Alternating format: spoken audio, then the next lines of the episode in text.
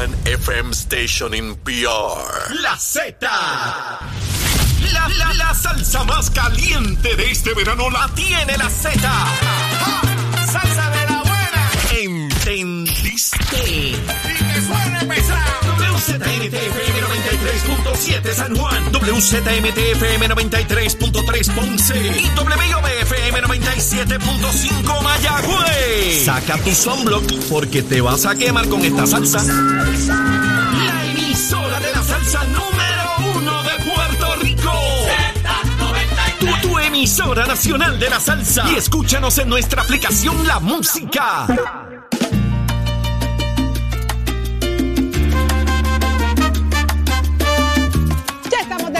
Nación Z. Arranca una nueva hora. Son exactamente las 7 y 1 de la mañana. Buenos días, Puerto Rico.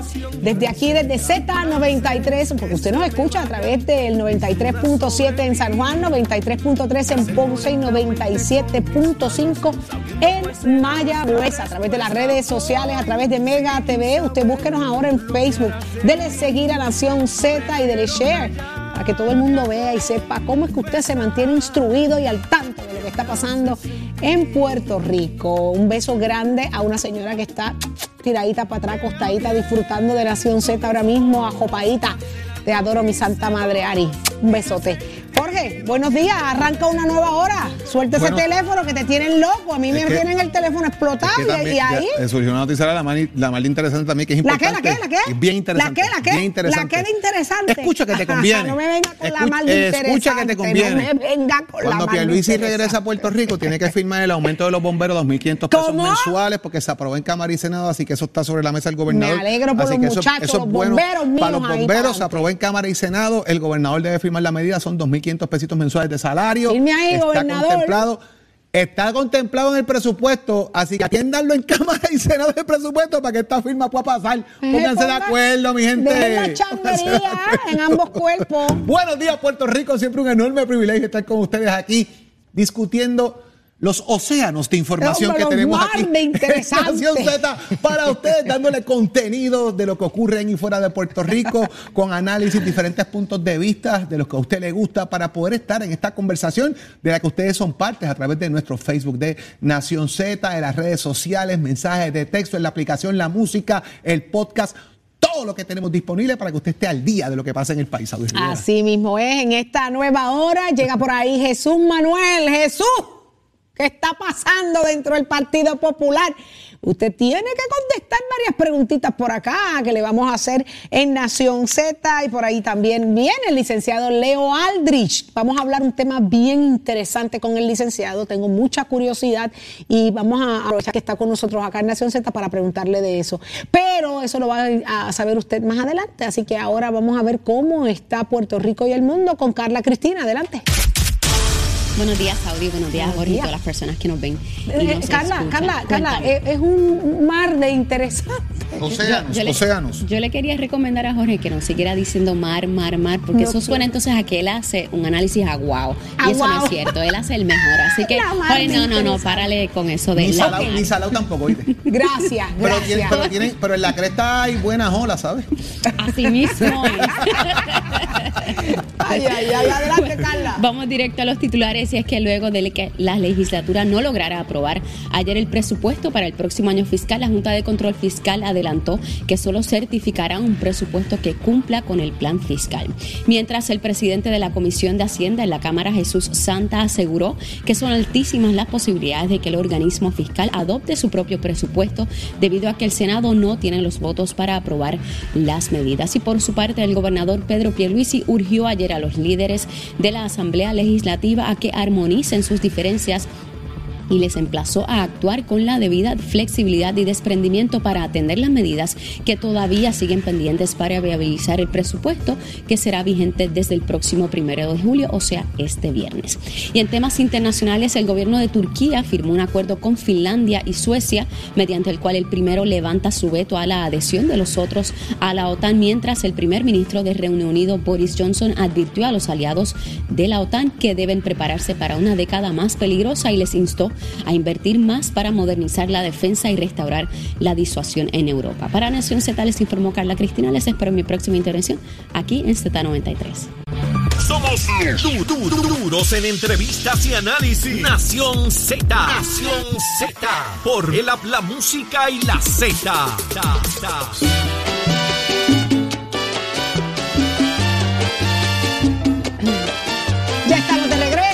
estamos listos para tener en entrevista nada más y nada menos que a Jesús Manuel Ortiz, representante del Partido Popular Democrático, uno de los líderes jóvenes que ya se nombra por ahí, se habla de que pudiera estar haciendo un anuncio importante de cara a las próximas elecciones. Así que vamos a darle la más cordial bienvenida. Buenos días. Buenos días a ti, Saudi, a Jorge, a la gente que nos escucha. La mar de agradecido que me No, tengan no, aquí hoy. no, no me digan Un la océano, más de- un océano de oportunidades para ustedes, Jesús, representantes. esa no puede ser tu introducción aquí. Mira, la mar de interesante está la gallareta que tienen los. Mira, Tatito y Jesús Manuel. Se están, mira, Jesús Manuel, perdóname. Tatito y José Luis Dalmao. Sí, no, yo, yo no, yo no estoy ahí en ese. Mira, tú no estás en ese revolú, pero qué fuerte ha sido Tatito Hernández. Lo ha sido contigo, lo ha sido con Ramón Luis, lo ha sido con Héctor Ferrer y eso está ahí, la historia no se borra. Es un, es un líder que dobla muñecas o pretende doblar muñecas. ¿Qué va a pasar con las faltas de respeto a los líderes dentro del propio Partido Popular? Tú siendo uno de ellos, Tú dirás si eventualmente estarás haciendo un anuncio, eso te lo estamos respetando porque será a tu momento, sí o no, pero ustedes tienen un hueso duro de roer ahí dentro. ¿Hacia Mira, dónde va el Partido cosas, Popular? Varias cosas, ¿verdad? Porque si hiciste una pregunta eh, compuesta. Eh, y en mi señalamientos caso, directos. Sí, en mi caso, yo pues mi relación de trabajo con el presidente de la Cámara eh, siempre ha sido una en la que, en la que eh, se ha mantenido el diálogo. O sea, yo no, yo no te puedo decir, siendo totalmente franco contigo, que, que hemos tenido una, una diferencia, eh, hemos tenido diferencias en el caucus, muchísimas, ¿verdad? Pero, pero es parte de la dinámica que se da allí.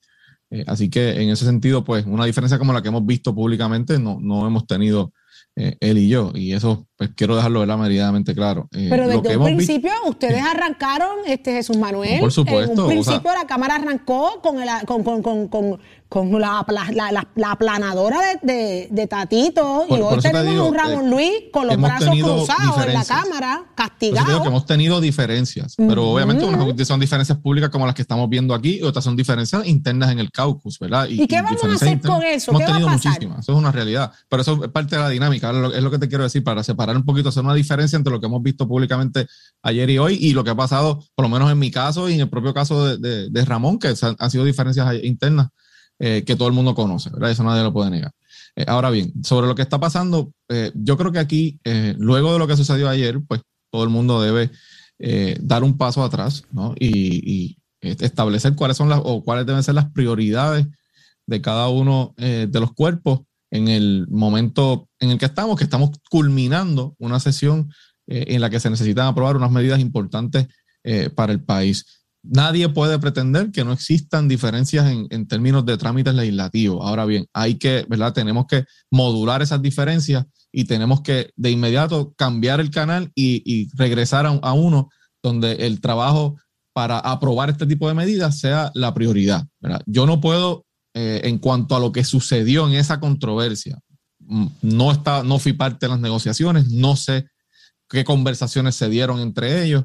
Lo que sé, como, al igual que ustedes, es que no se pudo acordar la aprobación de, de una de las medidas. Y en ese sentido, pues luego de, de la, ¿verdad? la situación pues, que ha sucedido en, esto, en, en los últimos dos días, mi llamado es a que podamos sentarnos nuevamente a la mesa de trabajo y que pueda eh, lo que eh, triunfe, ¿verdad? Lo que, lo que se logre sea el propósito principal, que es la aprobación, en este caso, del presupuesto. Y, y, brega, y trabajaremos con las diferencias y con lo que haya sucedido en esas y eso va a conversaciones. pasar, Jesús luego Manuel. de esa- de ese- ¿Se va a ese- aprobar el presupuesto o se lo van a dejar a la Junta de Control Fiscal? Bueno, ¿Qué nosotros- dicen los aires el allá adentro? El deseo es que se quiera aprobar. Obviamente hay una fecha límite que se pasó, ¿no? Que, que, que no se, con la cual no se cumplió. ¿Cuál va a ser la determinación de la Junta? Pues eso, eh, ya, ya ellos anunciaron que van a tener un presupuesto para el día 30, pero por lo menos a mí no me quedó muy claro si, si esa expresión significa que van a, permitir todavía un día más o dos de negociaciones o si ellos van a ir directamente a hacerlo. Así que eso lo sabremos en los próximos días. Nosotros tenemos sesión hoy en la Cámara. Nosotros en la Cámara nos citaron a sesionar a la una de la tarde. Eh, así que pues veremos una vez estemos allí si es que hay información nueva. Representante, de igual manera, eh, han surgido diferentes voces dentro del Partido Popular Democrático solicitando la renuncia al presidente José Luis Dalmau. Sin embargo, usted no es una de esas voces. Usted lo que ha dicho es que hay que sentarse en la mesa, dialogar y establecer cuáles son los puntos eh, dentro de las propuestas que bien ha planteado el presidente del Partido Popular y el senador Dalmau. Esta mañana reaccionaba yo diciendo que prácticamente todos los que el grupo que ha pedido de alguna manera la salida del MAU están un poco amarrados al tema de la libre asociación o la soberanía. No necesariamente esto tendrá que ver con el tema de, las definiciones que ha planteado José Luis Dalmau quizás en el borrador o moción que presentaba presentarle a la Junta de Gobierno. Mira, yo, esa, pregunta te la podrían contestar las personas que, que han hecho ese tipo de expresiones. Eh, son personas, por ejemplo, el caso del alcalde Hormiguero es una persona seria, es una persona que es un líder respetado dentro de nuestro partido, que ha sido siempre una voz, eh, de lo que yo conozco de él, una voz de, de unión ¿no? y, de, y, de, y, de, respeto interno. Posiblemente hay una preocupación y yo, y yo puedo entenderlo sobre, por lo que ha sucedido en las últimas dos semanas. La realidad es que hemos tenido dos semanas eh, intensas dentro del Partido Popular, con, con muchas discrepancias sobre eh, determinaciones que ha tomado el presidente. En mi caso, y quiero, y quiero dejar eso claro, Jorge, te agradezco la pregunta. O sea, eh, esto no se trata aquí de estar pidiéndole renuncias al presidente. Eh, yo, yo respeto la figura del presidente y personalmente al compañero José Luis Dalmau, yo he tenido quizás diferencias de política pública con él. como legisladores que somos los dos, eso se da allí todo el tiempo. Mi llamado ha sido y es a que se tiene que citar la Junta de Gobierno para que tengamos conversaciones y una discusión intensa sobre las propuestas que, que, el mismo presidente hizo y sobre los incidentes más recientes. Y eso me parece a mí es lo que corresponde en un momento como este. Yo no, no, no creo que sea momento eh, ahora, por lo menos por eso no, no lo he hecho, de, solicitar renuncias a nadie. Él es el presidente del Partido Popular y, y yo creo que nosotros como populares tenemos que, que, entender que esa figura pues tiene una importancia vital para nuestra institución sin duda alguna. Eh, ahora, la, conversación se tiene que dar, o sea, no, no, se, no se debe posponer más esa reunión porque eh, este tipo de, de discrepancias, Saudi y, Jorge, si no se discuten, es como una bola de nieve. Muchas veces siguen creciendo porque o pueden haber malos entendidos o pueden haber expresiones que no se, no se, o se comprendieron de una manera distinta o simplemente eh, al no discutirse, pues pues no se resuelven las diferencias. Jesús Manuel, lo que es interesante es que ya eh, José Luis Dalmao había establecido, ¿verdad?, que se iba a hacer esta reunión, incluso sorprendió a todos y todo el mundo dijo, mira, se avivó el fuego popular, esto, esto reactivó a todo el mundo, de momento llega una carta de Tatito Hernández eh, haciendo unas sugerencias, posposición de fecha, no se logran poner de acuerdo internamente. En medio de la crisis, aumenta la crisis, o sea, le siguen añadiendo más.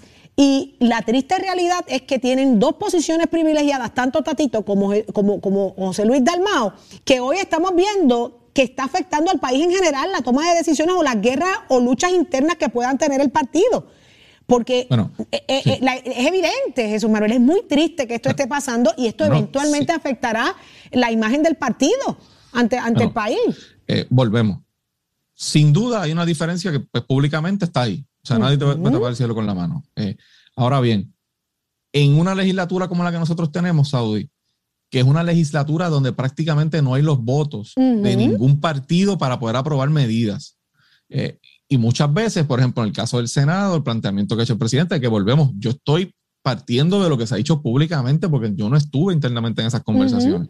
Un voto de cualquier delegación que no esté eh, de acuerdo o que simplemente no esté disponible, detiene una medida, ¿verdad? Y, y, y en, las conversaciones que se dan internamente, por supuesto que surgen diferencias. Esto no es la primera vez que sucede, ni es solo con el Partido Popular. Lo que pasa es que muchas veces no, no, nos recordamos de cuatro años anteriores donde no, pasado Yo saqué un caso, el caso de en el 2008, hay un caso bien interesante entre la presidencia, presidencia de, de, Johnny Méndez eh, y Kenneth McClinton. o sea, que esto no es nuevo no es nuevo, no lo es. lo que pasa es que no podemos seguir pensando en lo que pasó, tenemos que seguir pensando de cara al futuro y el presente nuestro depende de, ese presupuesto y, es, absurdo y hay que escuchar bien.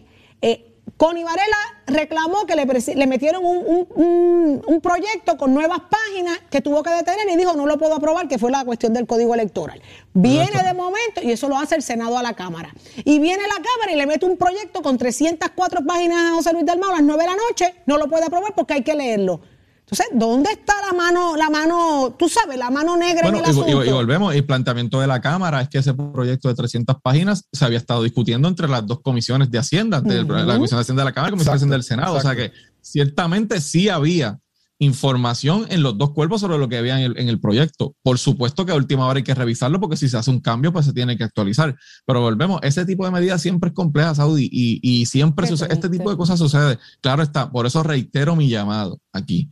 El llamado tiene que ser a que después de lo, de lo que sucedió ayer, hay que sentarse hoy a, la mesa de trabajo para que se puedan dar los acuerdos necesarios para que la medida se pueda aprobar.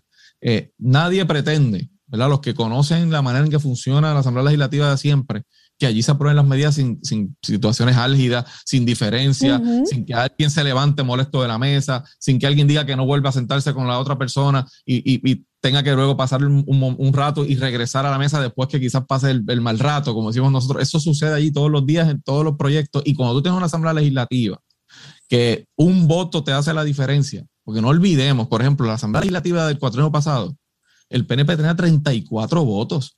O sea, podía perder ocho votos y como quiera podía aprobar. Y el Senado tenía 22, podía perder todavía ocho votos y podía aprobar la medida. Aquí el Partido Popular tiene 12 en el Senado, o sea, no puede aprobar nada solo, necesita dos de otro partido. Y en la Cámara hay 25, o sea, que no podemos aprobar nada solo, necesitamos uno por lo menos de otro partido. Así que esa dinámica complica la situación y, por supuesto la responsabilidad, yo creo que ahora lo que corresponde es que después de, de la molestia y de lo que sucedió, hay que sentarse a la mesa, y buscar las alternativas para que se pueda aprobar esa medida y las otras que todavía Esa es la política pública, pero la política de partido, ¿qué, recomendaciones o qué mensaje usted le tiene al presidente de la Cámara y al presidente del Senado como líder joven nuevo, ah, con, muchas aspiraciones y deseos de servir?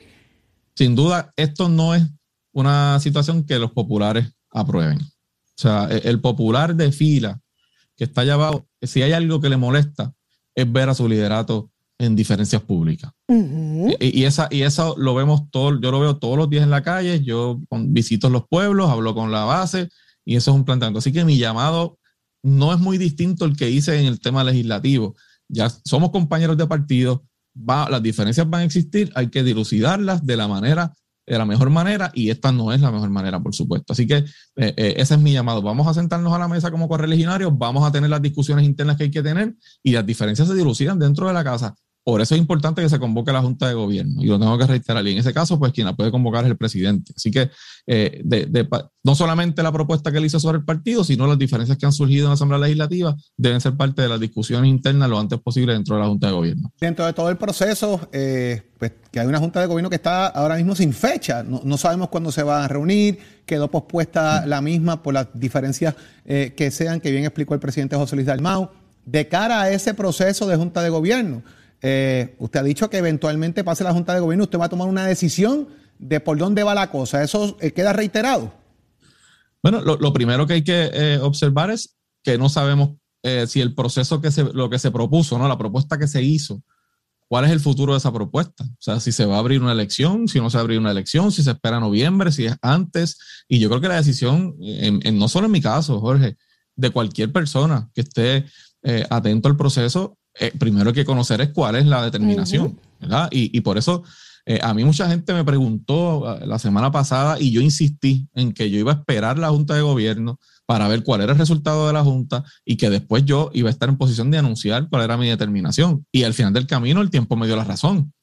lo, razonable era esperar a que la Junta se diera. Ahora no tenemos una, una fecha, no sabemos si el proceso se va a dar eh, y yo no voy a adelantar nada porque podría estar hablando de un escenario que, al final del camino no exista. Así que en ese, en ese sentido, eh, para mí es fundamental que la Junta se dé y conocer si en efecto va a haber un proceso de elección de toda la Junta de Gobierno para que cada cual pues, podamos determinar dónde entendemos que podemos servir mejor. Hasta que eso no suceda, Jorge, yo estaría especulando aquí y, me parece que no es lo correcto. Qué triste, qué, triste que, y que es sabio de tu parte, Jesús Manuel, el que, el que esperar en este momento que se den unas cosas para lograr otras es la única opción y solución. A mí me parece muy, muy triste porque eso implica atrasos, ¿verdad?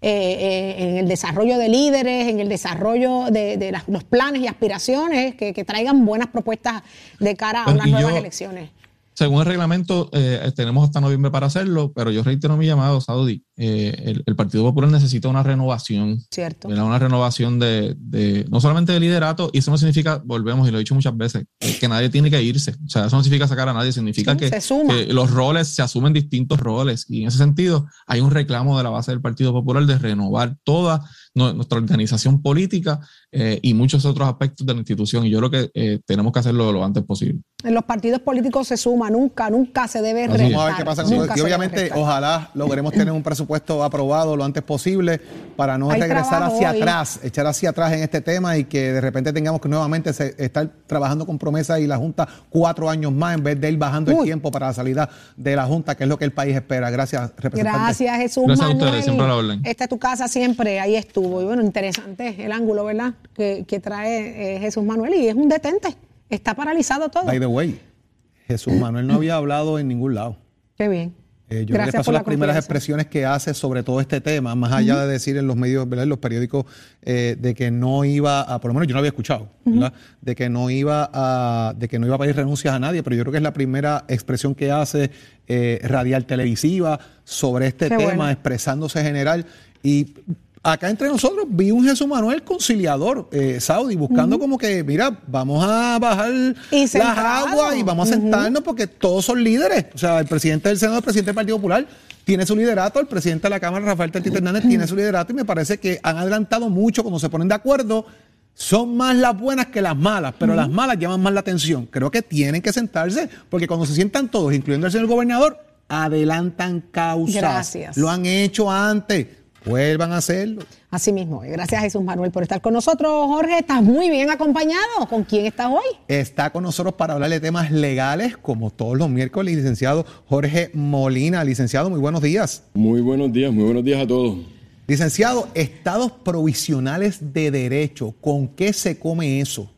Pues Estado provisionales de derecho básicamente es una ley que ha sido creada para proveerle un mecanismo legal a la ciudadanía de poder llegar a ciertas soluciones inmediatas de ciertas controversias sin tener que acudir pues a los foros regulares como es una demanda o una querella en DACO, ese tipo de cosas. Facilita mucho lo que usualmente es un proceso largo, costoso y complicado. O sea que esto no es una sentencia como tal. No, esto no es una sentencia. Un estado provisional de derecho básicamente es una resolución, una orden emitida por un juez municipal que crea a diferencia de una sentencia que es un estado final, crea un estado provisional, temporero de lo que se va a hacer en lo que se, hay un, se lleva a cabo un procedimiento normal ante el tribunal de primera instancia o que las, las partes puedan llegar a un acuerdo. Y al no haberlo de esa forma, no se puede apelar tampoco. No, no, no es apelable. Sin embargo, si una de las partes no está de acuerdo con esa orden, con ese estado provisional de derecho, sí puede ir al tribunal de primera instancia y solicitar el procedimiento ordinario. El que se toma más tiempo, es más costoso y es más complicado, pero ciertamente pues llega a esa finalidad.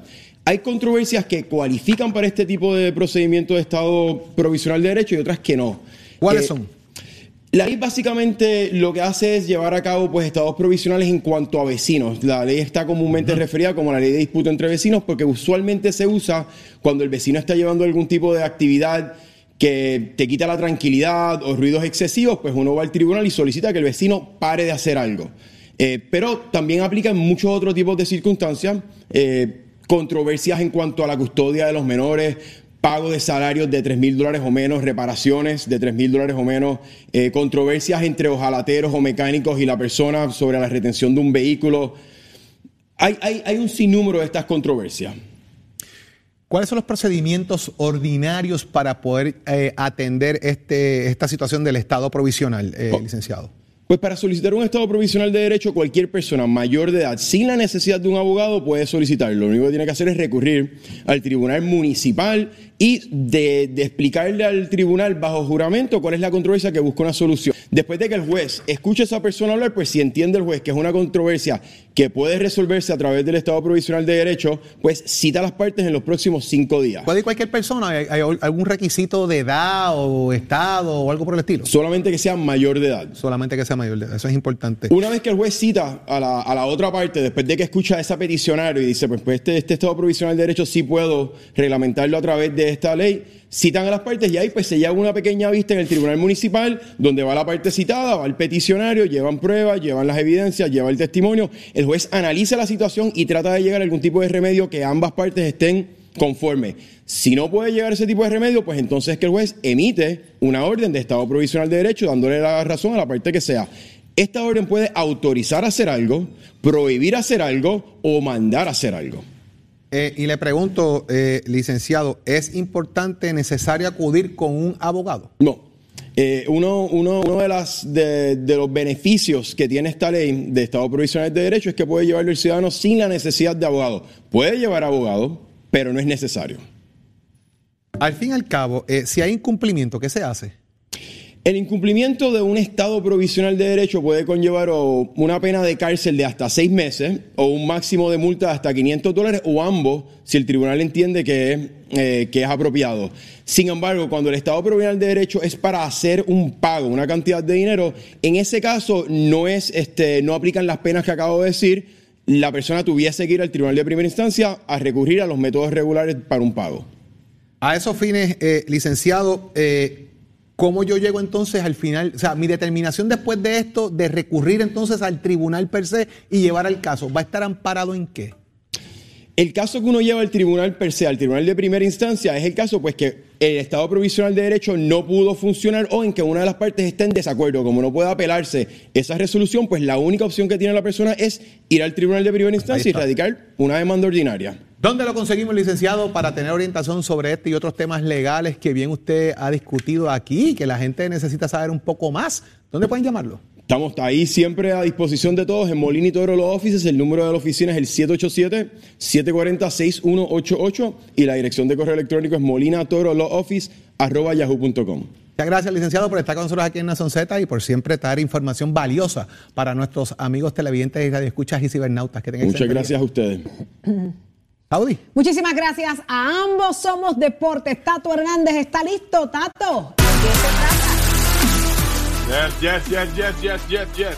How you doing? I am hungry. Uh, me too, me too. Pásame de esas empanadillas que está friendo. Ya usted sabe, no, no, no, voy de aquí para la guaguita del pana mío, que estoy molesto con él. porque ayer fue, el que, ayer fue el que vende pan y él viene y le toma un bizcocho de piña. Oye, pero nene, por favor. Y después no me dio. No te dio, Así esa es la peor parte. Así que Kimberly deja de estar tumbando esos bizcochos de piña que no son tuyos. vámonos por aquí, Titi, vámonos con este segmento que tenemos, esta área de los deportes. Pues vamos a ver, a mí siempre me gusta que la gente me envíe fotos y cosas de lo que son con sus hijos compartiendo y eso. Y mira, la primera foto que les tengo aquí es un grupo de panas que fueron para el juego que están jugando, ya usted sabe, los Astros de Houston y los Mets de Nueva York. Se fueron para allá son gente de Nahuabo que apoyan a Machete Maldonado, como también apoyan, allá usted sabe, a Chugal Díaz. Estuvieron compartiendo con ellos por allá. Cabe señalar pues que en ese primer juego, déjame, se la dejaron caer y de qué manera los muchachos le ganaron nueve carreras por uno. Así que estuvo tremendo ese juego allá. Donde compartieron la segunda foto es el nene de John Z. Está jugando baloncesto y se emocionó cuando su papá lo fue a ver. Ahí está John Z con el nene, el equipito de nene ganó, metió nueve puntitos, así que ya usted sabe, John Z apoyando a sus hijos en el baloncesto, allá en la liga donde juegan mini basquetbol en Bayamón.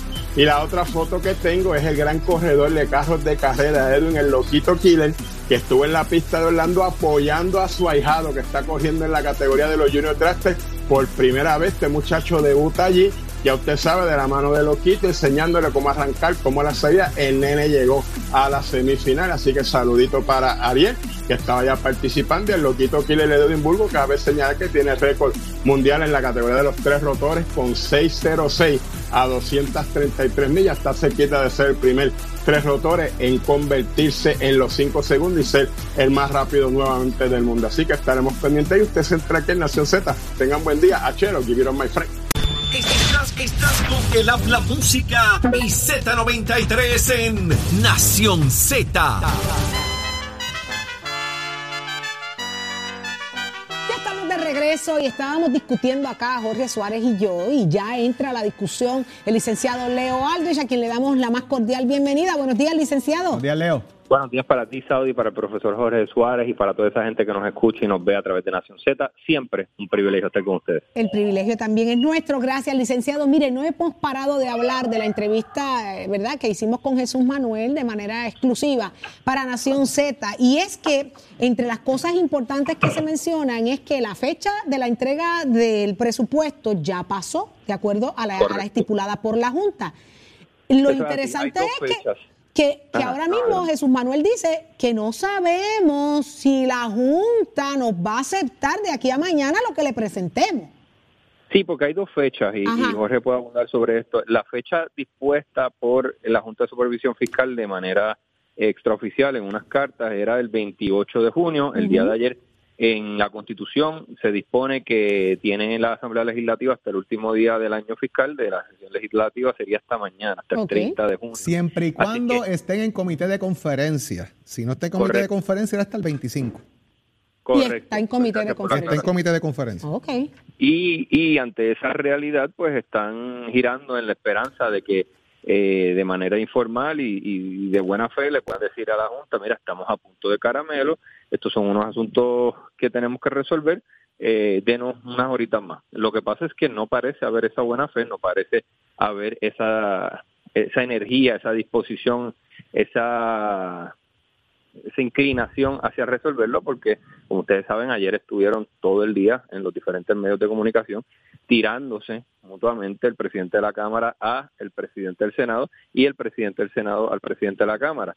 Repasemos algunos de los señalamientos. El presidente de la Cámara, Tadito Hernández, dice que Dalmau no tiene carácter, que es mendaz y que tiene demasiados frentes abiertos para poder efectivamente administrar su Senado y eh, echar para adelante el presupuesto. El presidente del Senado responde que está secuestrando Tatito Hernández el presupuesto y que está obsesionado, el colega correligionario suyo, está obsesionado con imponerle más taxes al pueblo de Puerto Rico. O sea que no es un, no hay cariño ahí ahora mismo. Y pues ante esa realidad eh, se parece dificultar que se llegue a un entendimiento sobre el presupuesto. Y esto tiene otras implicaciones, otro, otro, otra serie de, de- de factores para, para el análisis.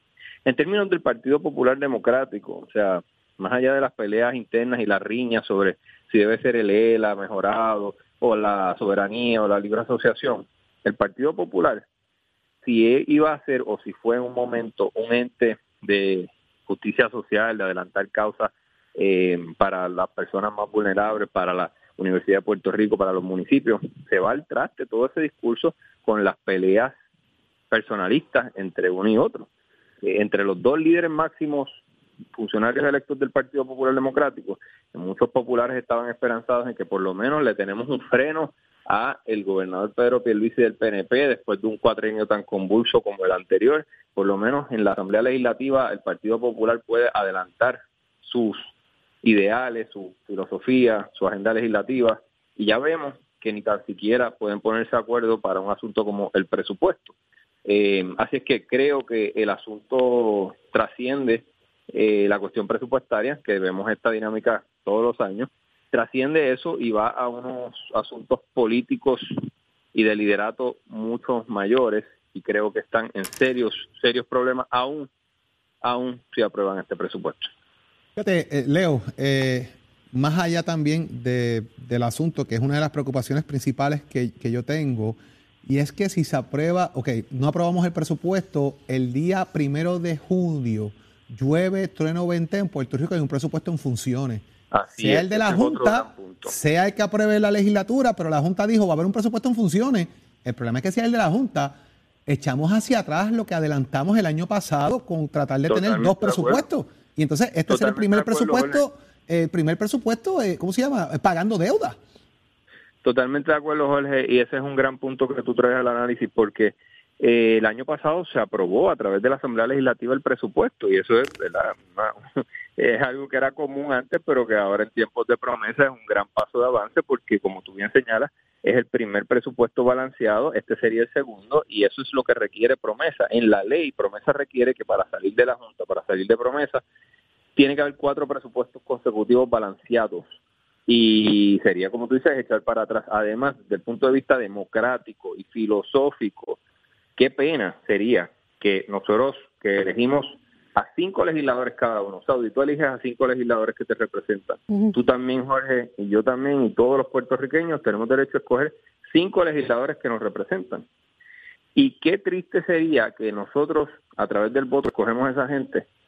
No son ellos capaces de alcanzar un presupuesto y tendría que ser una junta de funcionarios no electos democráticamente los que decidan cuál va a ser el presupuesto que nos va a gobernar, que nos va a regir por un año entero. Así que aquí trasciende mucho más allá ¿Habrá, de...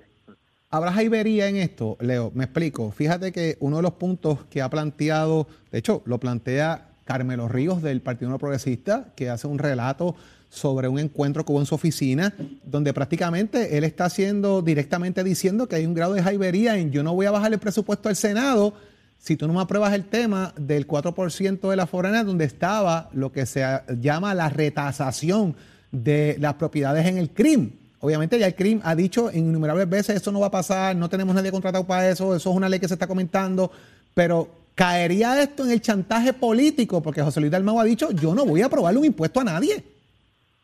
Pues eso es lo que eso es lo que precisamente ha dicho el presidente del Senado, que el presidente de la Cámara tiene secuestrado eh, el, el, el presupuesto, tiene secuestrado todo el asunto de, del proceso que va a finalizar hoy o mañana eh, y que se trata de un personalismo, que se trata de que eh, Tatito Hernández quiere secuestrar el proceso y, y, y, no dar paso a ningún tipo de discusión. Así es que esa ha sido la acusación más seria en términos sustantivos que ha hecho el presidente Dalmago. Eh, obviamente el presidente Tatito Hernández ha dicho que lo que pasa es que no tiene los votos de Dalmau, y puede ser cierto, porque tiene una delegación de 12, y más allá de eso, que es un asunto de carácter, que ha sido mendaz y que no ha hablado con la verdad. O sea que estamos, yo no sé si esto es salvable, Jorge, yo no sé si estos personalismos tan fuertes sean salvables, quizás tiene que haber un mediador de por medio, no sé si va a ser Zaragoza por el Senado y Jesús Santa por la Cámara, que son los presidentes de la ¿Y que han estado trabajando de la mano en todo este proceso ambos? Y, Correcto, y lo han hecho que bien. Son personas,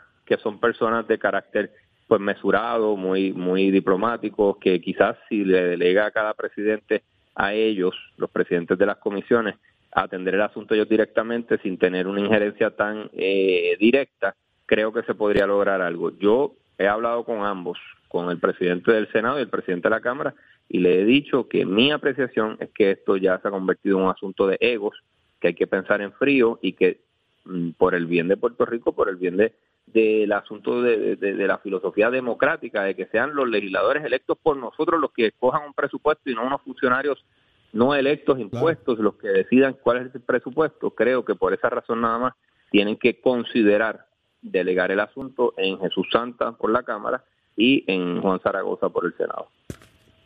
Qué increíble, qué increíble. Eh, por otro lado, eh, licenciado, se está hablando de la demencia de Trump. Háblenos de la demencia de Trump. ¿Está tan demente como, Pues fíjate. como pudiéramos pensar o es conveniente? Pues fíjate, es peor de lo que en algún momento pudimos haber pensado. ¿En serio? Tanto así, y tú mencionas la palabra demente, y tanto así que los funcionarios más altos del gobierno federal en los últimos días de la presidencia de Donald Trump pensaron seriamente, consideraron invocar la, la enmienda número 25 de la Constitución. ¿Cuál es esa? enmienda La, lo que la residenciamiento. no, no solamente la de residenciamiento, sino la enmienda 25 dispone que cuando un presidente no está dentro de sus facultades mentales disponible y dispuesto para ejercer el 25. cargo, que se le puede remover en un proceso expedito. Así que así de desajustado estaba el presidente ahí tiene, Trump en, esa, en esa es donde todos los secretarios de Wow. gabinete tienen que estar de acuerdo y firmar, correcto. Correcto, correcto. Y lo consideraron seriamente, eh, eh, bueno, porque los testimonios que se han revelado en, la comi- en el comité cameral del Congreso Federal son realmente impactantes. Número uno, se habló de que el, el presidente eh, Trump, cuando supo que los manifestantes que irrumpieron en el Capitolio se aprestaban a colgar, literalmente colgar y matar al vicepresidente Trump. No hizo nada para detenerlo, no tuvo reparo alguno, dijo algo así como que pues quizás se lo merece. Eh, en un momento cuando quería ir al Capitolio estaba en el carro, eh, ¿verdad? En la guagua designada para los presidentes, eh, supuestamente, según el testimonio vertido ayer, eh, trató de que el servicio secreto lo llevara al Capitolio, el, el servicio secreto le dijo que no era seguro y eh, supuestamente el presidente Trump trató de tomar la, el control del vehículo. Eh, de, de- Yo me imagino la escena, licenciado. Yo me imagino la escena. Bastante tétrica, bastante tétrica. Uy. Hay otra escena que, que, que relatan que cuando el secretario de Justicia de ese momento, el 1 de diciembre, dice que no había razón para pensar que la elección había sido robada, que eso no era algo fundamentado en la verdad. Eh, el presidente Trump tiró un plato contra la pared de la Casa Blanca. O sea, estamos hablando de una persona totalmente desajustada que no está bien de la mente y evidentemente todo eso quedó registrado y consignado. Hay una, hay figura que se llama Steve Bannon. Steve Sí. Bannon es el principal estratega de Casa Blanca Ajá. y él dijo claramente que él estaba en un early dementia state, ¿verdad? En, en una demencia eh, temprana en su vida, pero Leo, no te preocupes, que me dicen que en Sesco Digital no le van a aprobar a Trump la licencia de conducir, ¿sabes? Así que tranquilo. Licenciado Aldrich, gracias por estar con nosotros acá en Nación Z. Siempre, siempre nos encanta escucharlo. Igual yo, igual yo a ustedes. Que Cuídate, tengan Leo. buen día. Buen día. Igual. igual. Y ya está con nosotros en línea telefónica, Jorge, uno de los temas más controvertibles que está desarrollándose y, des- y todos los días se toca eh, en Puerto Rico y es Jennifer Montalvo, portavoz en materia del aborto y el Colegio de Trabajadores Sociales de Puerto Rico. Así que muy buenos días para ti, Jennifer. Saludos, muy buenos días, gracias por el espacio. Han sido semanas bien intensas eh, y en estos días eh, no ha sido la excepción. ¿Qué tiene que decir el Colegio de Trabajadores Sociales relacionado a todo lo ocurrido con relación al aborto? Bueno, eh, definitivamente ha sido un impacto y un retroceso en materia de derechos fundamentales relacionados con derechos sexuales, derechos reproductivos, re- derechos a servicios de salud.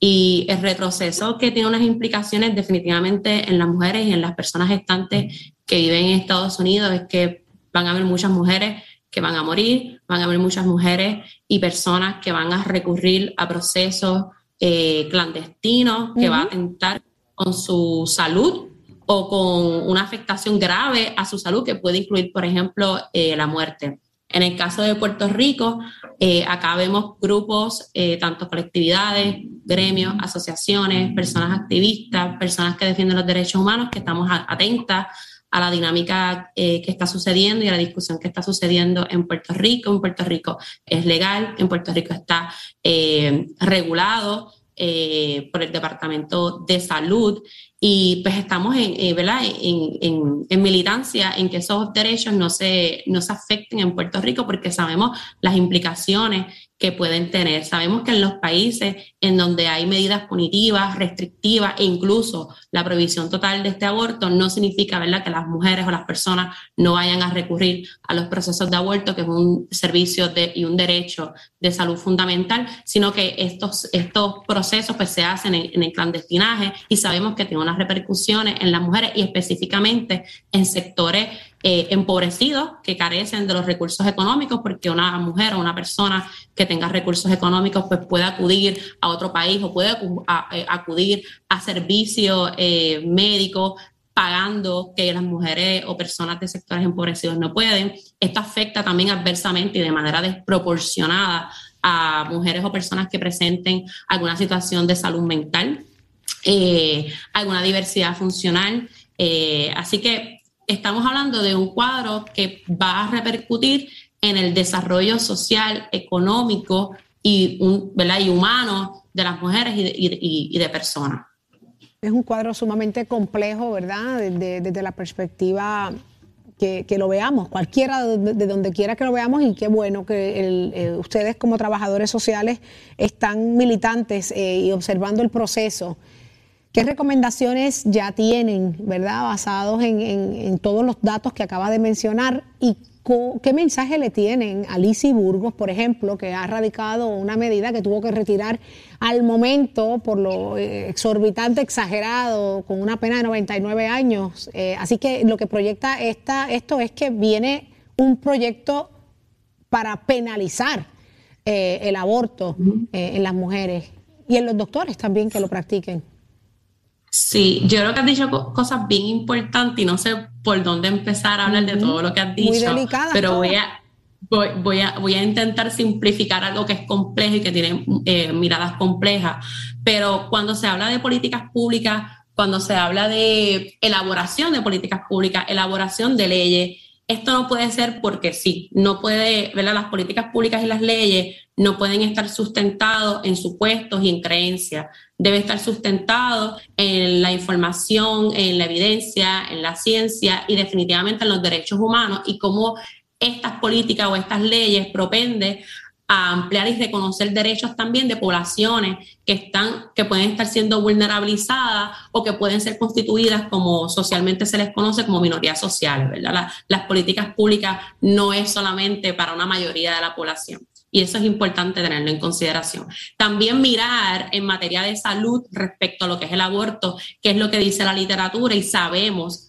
Eh, un poco eh, lo que estuvimos hablando hace unos minutos, lo que propende cuando estos son, cuando hay medidas punitivas, restrictivas o incluso prohibirlo en su totalidad. También mirar referentes en otros países, mirar lo que las recomendaciones de organismos internacionales. Por ejemplo, tenemos la Organización Mundial de la Salud recientemente en el 2022, en abril 2022, sacó, elaboró una guía y unas directrices para que los países pudiesen realizar políticas públicas, leyes y servicios amparados estas recomendaciones que hacen expertos y expertas en diferentes áreas respecto a, a, los servicios relacionados al aborto. Y dentro de esas directrices de la Organización Mundial de la Salud, habla, por ejemplo, de no recomendar que en una ley, en una política pública se establezca una edad gestacional para realizar un proceso de aborto. Y sabemos por la discusión también que hubo en las vistas públicas, eh, recomendaciones que hacen los médicos y las médicas eh, que realizan estos procesos de servicios de salud en Puerto Rico, que determinar en un, en un proyecto de ley una viabilidad no es consono a la realidad de lo que sucede en la práctica, porque la viabilidad no está circunscrita a un periodo o a una edad gestacional, sino que tiene que ver con el peso, el desarrollo de ese feto, el desarrollo de, la, de, esa mujer o de esa, esa persona en, su proceso de, de, cuidado. Así que ese proceso de, determinar una, una, viabilidad circunscrita a una edad gestacional, pues no es lo recomendable. Eh, Sí. sí, el tiempo pues me, me, apremia, ¿verdad? Un poco, me interesa mucho que sigamos con el tema, apenas, ¿verdad? El tema, la discusión está comenzando y hay que darle seguimiento y, ¿verdad?